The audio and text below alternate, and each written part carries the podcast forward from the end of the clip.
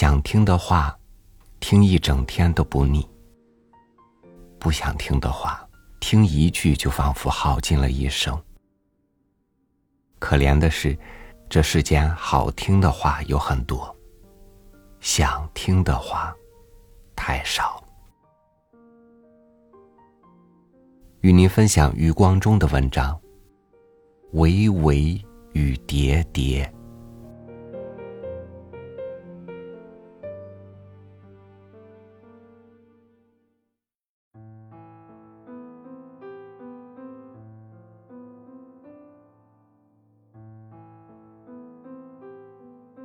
不知道我们这一生要讲多少句话。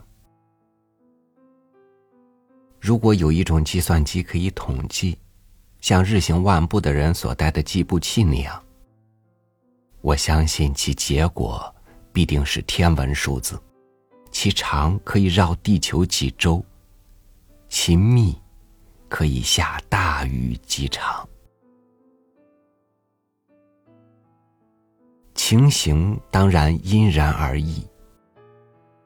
有人说话如参禅，能少说就少说，最好是不说，尽在不言之中。有人说话如私禅，并不一定要说什么，只是无意识的口腔运动而已。说话，有时只是纤唇摇舌。有时是为了表达情意，有时却也是一种艺术。许多人说话只是避免冷场，并不是要表达什么思想，因为他们的思想本就不多。至于说话而成艺术，一语而妙天下，那是可遇而不可求。要记入《世说新语》或《约翰生传》才行。哲人桑塔亚纳就说：“雄辩滔滔是民主的艺术，轻谈唯唯的艺术却属于贵族。”他所指的贵族，不是富人，而是趣味。最常见的，该是两个人的对话，其间的差别当然是大极了。对象若是法官、医师、警察、主考之类，对话不但紧张，有时恐怕还颇危险，乐趣当然是谈不上的。朋友之间无所用心的闲谈，如果两人的实践相当。而又彼此欣赏，那是最快意的事了。如果双方的实践悬殊，那就好像下棋让子，玩的总是不畅。要紧的是双方的境界能够交接，倒不一定两人都有口才，因为口才宜于应敌，却不宜用来代友。甚至也不必都能健谈，往往一个健谈，一个善听，反而是最理想的配合。可贵的在于共鸣，不，在于默契。真正的知己，就算是默默相对，无声也胜似有声。这情景当然也可以包括夫妻和情人。这世界如果尽是健谈的人，就太可怕了。每一个健谈的人都需要一个善听的朋友。没有灵耳，巧舌拿来做什么呢？英国散文家黑兹利特说：“交谈之道。”不但在会说，也在会听。在公平的原则下，一个人要说的尽兴，必须有另一个人听得入神。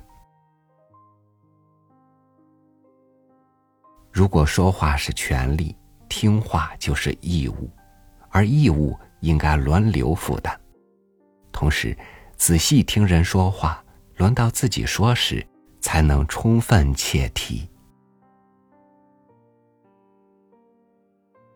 我有一些朋友，迄今未养成善听人言的美德，所以跟人交谈，往往像在自言自语。凡是音乐家，一定先能听音辨声，先能收，才能发。仔细听人说话，是表示尊敬与关心。善言能赢得听众，善听。才赢得朋友。如果是几个人聚谈，又不同了。有时座中一人侃侃健谈，众人睽睽恭听，那人不是上司前辈，便是德高望重，自然拥有发言权，甚至插嘴之权。其他的人，就只有斟酒点烟、随声附和的份儿了。有时见解出众、口舌辩给的人，也能独揽话题，语惊四座。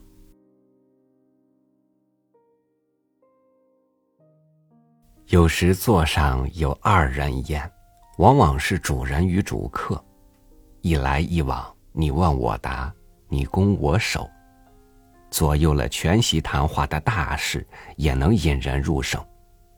最自然也是最有趣的情况。乃是滚雪球式，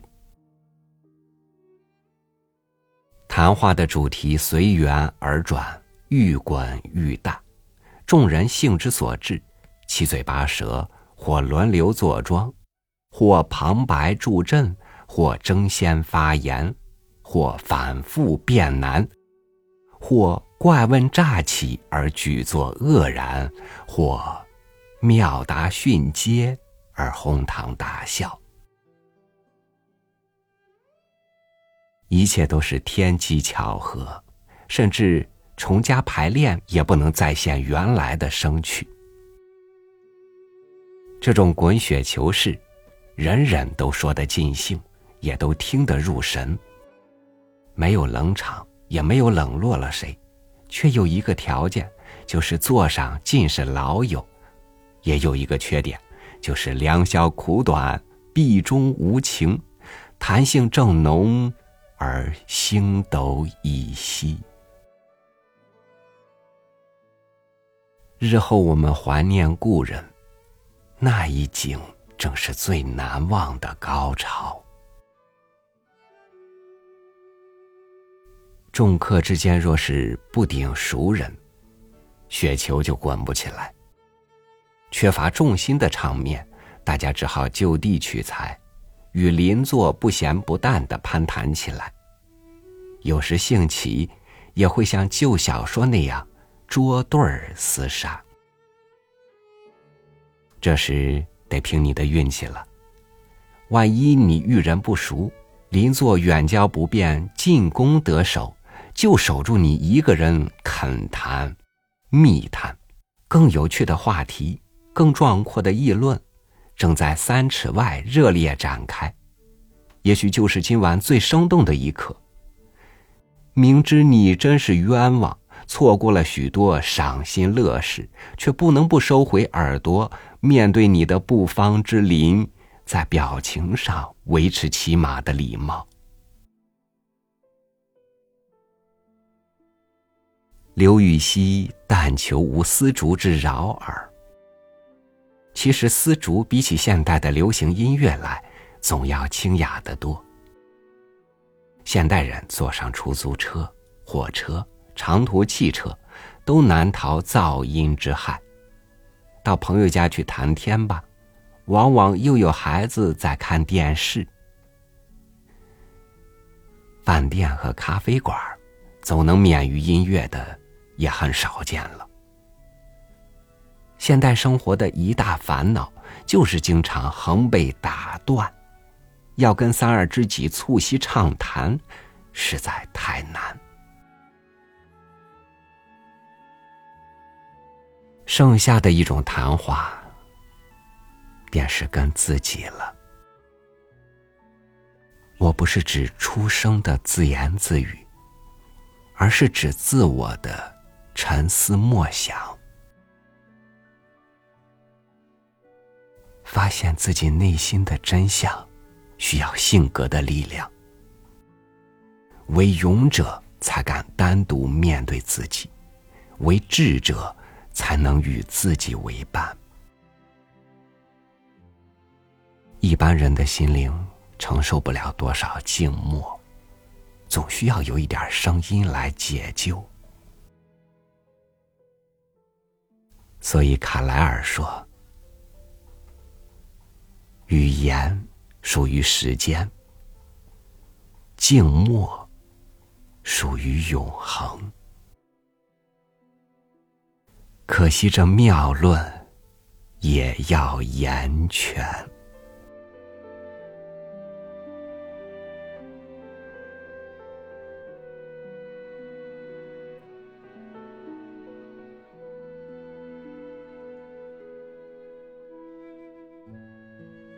即使最动听的声音。